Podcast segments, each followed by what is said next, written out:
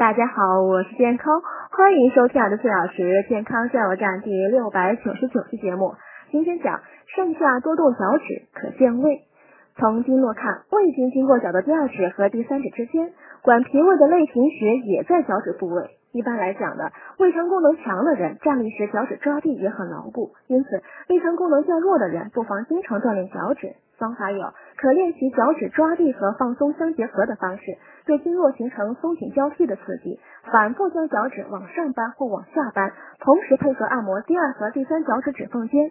消化不良和有口臭、便秘者呢，宜顺着脚趾方向按摩，以达到泻胃火的目的。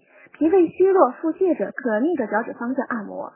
小腿呢，集中了皮筋和胃经，在动脚趾时呢，还可顺手将小腿从上到下依次按摩一次，效果会更明显。力度呢，以按后觉得舒服即可，不要在过饱和过饿时按摩。